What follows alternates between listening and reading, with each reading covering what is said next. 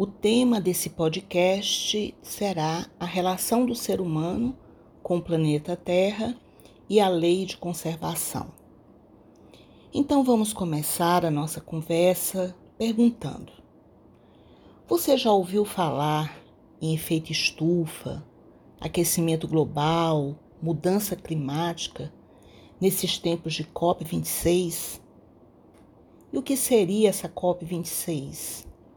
Então, sob o lema Unindo o Mundo para Enfrentar as Mudanças Climáticas, a Conferência das Nações Unidas sobre Mudanças Climáticas, COP26, realizada em Glasgow, Reino Unido, entre os dias 31 de outubro e 19 de novembro agora, né, do nosso ano 2021, reúne representantes de cerca de 200 governos com o objetivo de acelerar a ação climática para cumprir o Acordo de Paris que aconteceu ano passado, em 2020. E o Acordo de Paris, do que trata? É um tratado internacional contra as mudanças climáticas causadas pelo ser humano. Seu principal objetivo consiste em combater o aumento da temperatura terrestre provocada pelo aquecimento global. Na prática, significa impedir o aumento de 2 graus centígrados na temperatura global em relação à era pré-industrial. Mas vamos pensar sobre a relação do ser humano com a natureza como um todo, fauna, flora, com o planeta. Então vamos buscar um texto bíblico que trata da criação do ser humano. E nesse texto é dito o seguinte: Criou Deus o homem à sua imagem. A imagem de Deus o criou. Homem e mulher os criaram. Deus os abençoou e lhes disse: Sejam férteis e multipliquem-se. Encham e subjuguem a terra. Dominem sobre os peixes do mar, sobre as aves do céu e sobre todos os animais que se movem pela terra. Disse Deus. Eis que dou a vocês todas as plantas que nascem em toda a terra e produzem sementes, e todas as árvores que dão frutos com sementes. Elas servirão de alimento para vocês. E dou todos os vegetais como alimento a tudo que tem em si fôlego de vida, a todos os grandes animais da terra a todas as aves do céu e a todas as criaturas que se movem rente ao chão. E assim foi. Gênesis, capítulo 1, versículo 26 a 30. Portanto, segundo a Gênesis bíblica, o Criador criou o ser humano e lhe deu a missão de procriar para povoar a terra e deu todos os vegetais como alimento e tudo que tem em si fôlego de vida. Ou seja, diante do texto bíblico, tem-se o homem como um ser superior, posto que criado à imagem de Deus, e tendo a soberania sobre toda a vida vegetal e animal existente sobre o planeta. Bem, agora vamos ao século XVII, ao encontro do pensamento filosófico de Descartes no que tange a relação do ser humano com a natureza. Descartes foi um filósofo do século XVII, contemporâneo de Galileu e considerado um grande idealizador da modernidade. E ele considera a natureza como um conjunto de objetos disponíveis aos seres humanos. Ele defende a ideia de uma máquina animal. Os seres vivos não são nada além de matéria inerte organizada de forma complexa. Somente o ser humano tem uma alma substancial, distinta do corpo, tornando-se a única espécie respeitável. O restante da natureza, viva ou inerte, é parte do mundo dos objetos à disposição da humanidade. Um pensamento semelhante à Gênesis bíblica. Descartes não tem qualquer consideração pelo meio ambiente. O vê de forma utilitária e o considera um recurso infinito que os seres humanos podem se valer sem quaisquer escrúpulos. Portanto, o que podemos observar é que o ser humano como que num atavismo cultural, eu digo no sentido de fazer uma referência à recuperação de atitudes ou tradições ancestrais que teriam permanecido latentes né, durante longos períodos. Ele comporta-se com um sentimento de domínio sobre a vida animal e vegetal, buscando satisfação e riquezas, como se todos os seres e o planeta Terra existissem apenas para o servir e atender às suas necessidades reais e supérfluas infinitamente. Daí, vamos avançar no tempo. Vamos chegar aqui no nosso ano de 2021, quando o nosso planeta vem sofrendo as consequências de um processo que o ser humano começou há séculos. Desde a invenção das grandes máquinas a vapor, a Revolução Industrial fez os seres humanos aumentarem constantemente sua capacidade de produzir diversos produtos. Fábricas foram construídas e mais e mais pessoas foram empregadas nas indústrias que surgiam. Isso gerou, obviamente, importantes ganhos na economia e permitiu que uma gama muito maior da sociedade tivesse acesso a várias mercadorias. Foi o início de uma era que prometia trazer somente crescimento e prosperidade a todos. Porém, desde então, poucas pessoas haviam se perguntado como essa transformação afetaria o meio ambiente em que vivemos. A produção em grandes escalas consumiu enormes quantidades de energia, água e diversos outros recursos naturais ao longo dos anos, deixando um rastro de desmatamento, destruição, poluição em florestas, rios e oceanos. A fumaça lançada pelas caldeiras e chaminés das grandes fábricas, as queimadas realizadas em grandes pedaços de terra e outras atividades fizeram o nível de gases de efeito estufa aumentar de forma preocupante. Mas afinal de contas, o que seria então o efeito estufa? E de acordo com o blog waycarbon.com, o efeito estufa é um processo natural do planeta Terra que mantém a sua temperatura mais alta do que seria se não existisse atmosfera, exatamente da mesma forma que uma estufa de plantas é aquecida quando o sol bate em suas vidraças. Esse efeito garante a vida de todos os seres vivos do nosso planeta como os conhecemos. Sem ele, a Terra seria fria demais e quase nada disso poderia existir. Entretanto, alguns gases do nosso ar são responsáveis por esse efeito, sendo o principal deles o gás carbônico, também chamado de dióxido de carbono. O grande problema é que desde a Revolução Industrial, nós estamos lançando no ar quantidades excessivas desse gás. Isso acontece toda vez que andamos de carro, trem, viajamos de avião, usamos aparelhos eletrônicos e realizamos assim um monte de atividades do nosso dia a dia. Então, o aumento da quantidade de gás carbônico na nossa atmosfera faz aumentar também a temperatura da Terra. E isso é o que chamamos de aquecimento global. Cientistas do mundo inteiro já descobriram que a temperatura do nosso planeta está aumentando de forma crítica. Nos últimos anos, aquecimento global tomou topo das agendas de política, científica, econômica. Esse fenômeno é responsável pelo aumento da temperatura média dos oceanos e da camada de ar próxima à superfície da Terra decorrente da ação humana.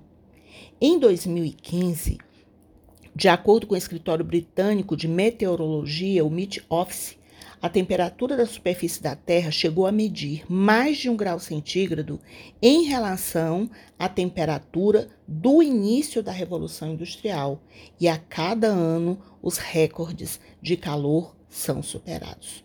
O aquecimento global é causado pelo aumento da concentração de gases de efeito estufa na atmosfera, principalmente o dióxido de carbono, e é apenas um dos efeitos das mudanças climáticas.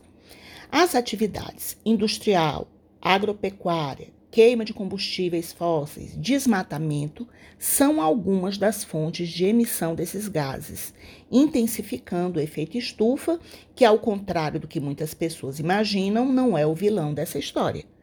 pois o seu lado negativo está relacionado à ação humana. Bem, o cenário traçado pelo painel intergovernamental de mudanças climáticas, o IPCC, diz que o futuro da humanidade depende não apenas de eliminarmos os combustíveis fósseis, como carvão e petróleo, e zerar o desmatamento em escala mundial para reduzir as emissões, mas também proteger florestas, savanas e outras formas de vegetação natural para capturar o excesso de CO2 que já está na atmosfera e que ainda será emitido na fase de transição para uma economia neutra em carbono. Quem diz isso é o estrategista internacional de florestas do Greenpeace, o Paulo Adário. De acordo com o site da Unesco, a humanidade está em débito, pois ano após ano consome mais recursos do que a natureza pode oferecer. Esse consumo excessivo tem efeito direto no clima. A ciência tem grande responsabilidade, diz o site, pelo surgimento do problema climático. E entramos então no antropoceno. E o que é antropoceno? O antropoceno é um conceito do grego antro, antropos, que significa humano, e kainos, que significa novo. Ele foi popularizado esse conceito no ano 2000 pelo químico holandês Paul Crutzen, que foi vencedor do Prêmio Nobel de Química em 1995. E esse termo foi usado para designar uma nova época geológica caracterizada pelo impacto do homem na Terra.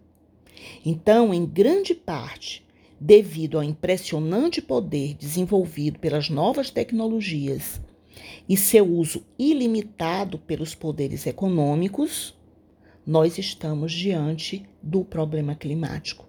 Pela primeira vez na história, diz o site, as atividades humanas estão levando a mudanças em algumas características ambientais que afetam toda a humanidade. Entretanto, a ciência também nos torna conscientes das questões relacionadas à crise ecológica. Ela desempenha um papel determinante no desenvolvimento dos cenários que podem levar à gestão racional da crise climática. Então, a ciência pode nos destruir, mas também pode nos salvar. Integrada a um entendimento mais amplo da realidade, a abordagem científica se mantém decisiva no controle da mudança climática. A questão fundamental é o futuro da humanidade. O que nos motiva a agir, diz o site, é a constatação de que a mudança climática sem controle pode fazer com que a vida humana na Terra se torne muito mais difícil, se não impossível.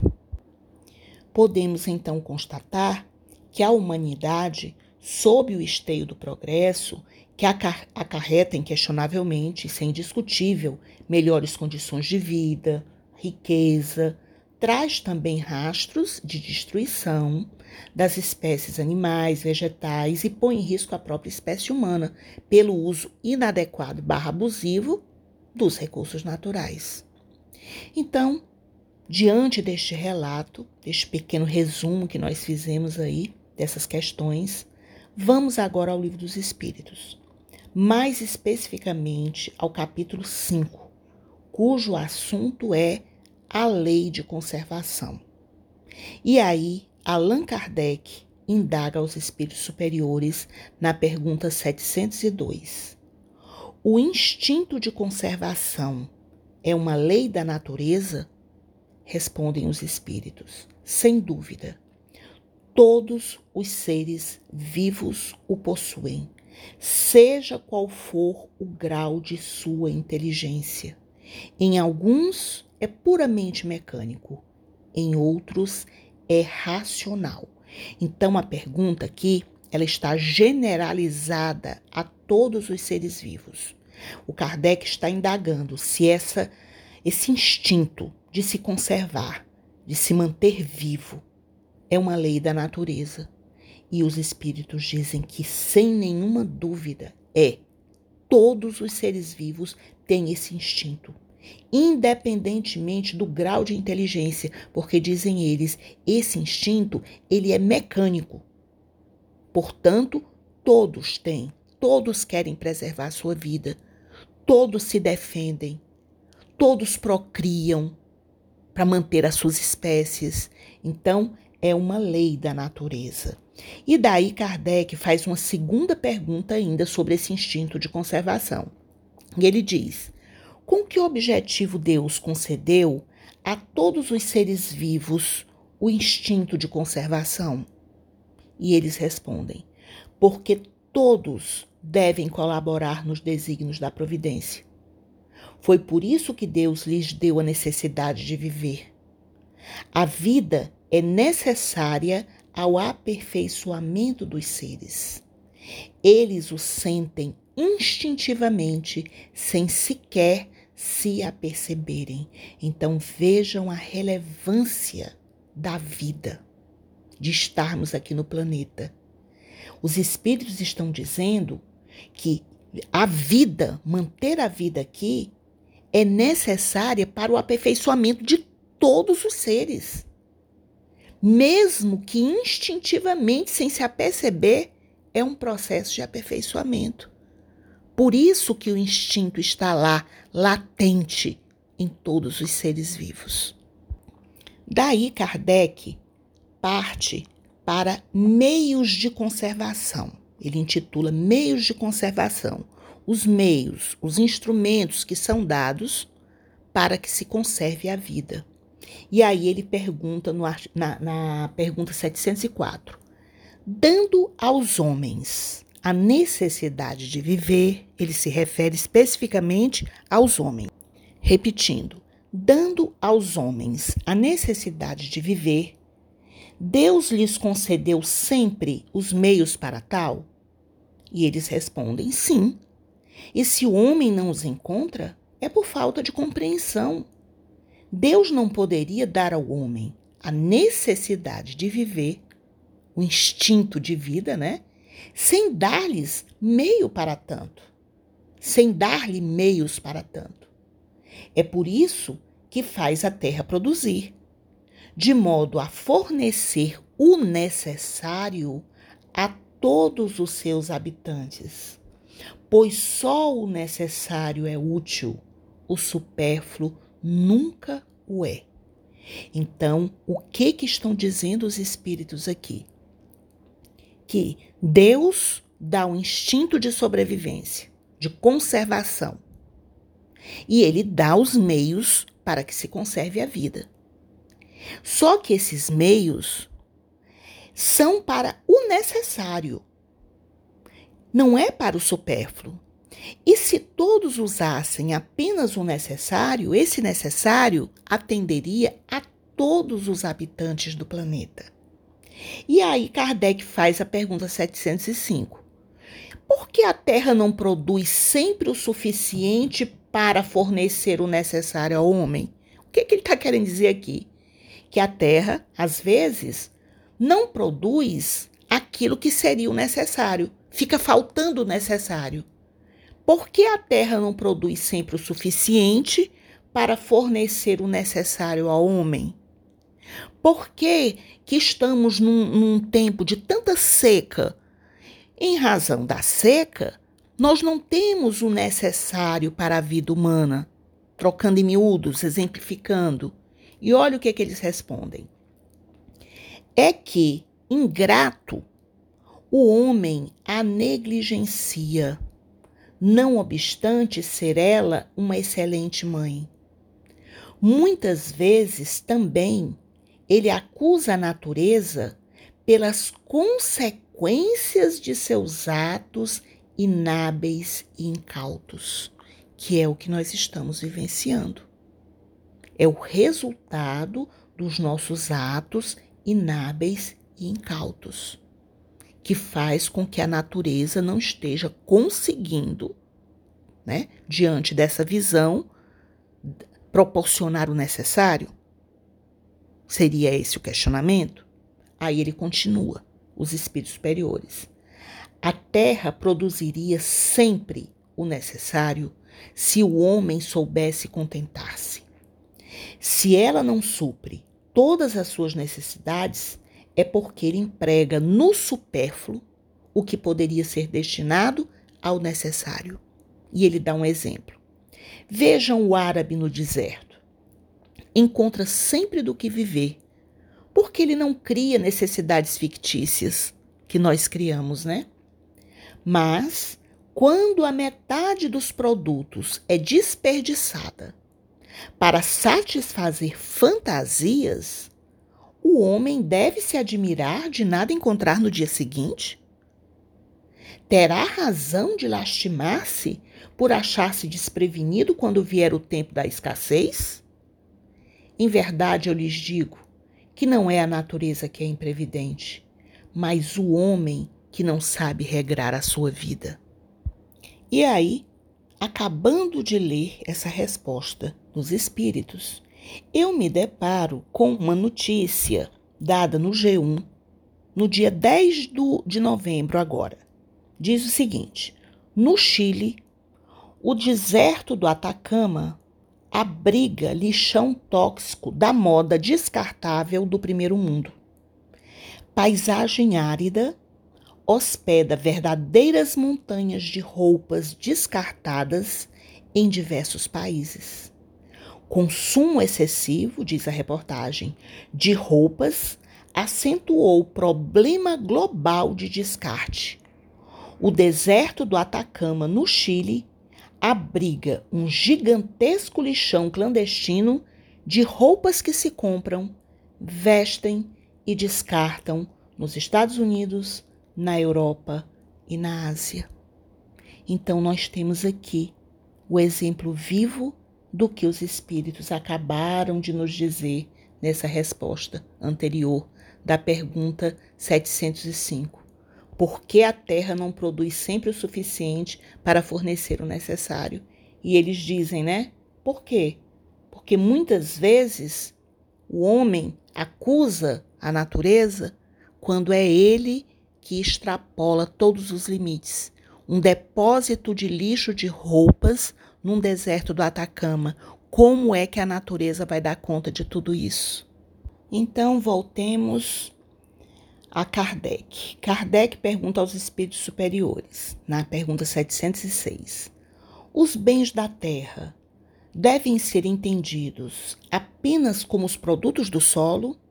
Respondem os espíritos.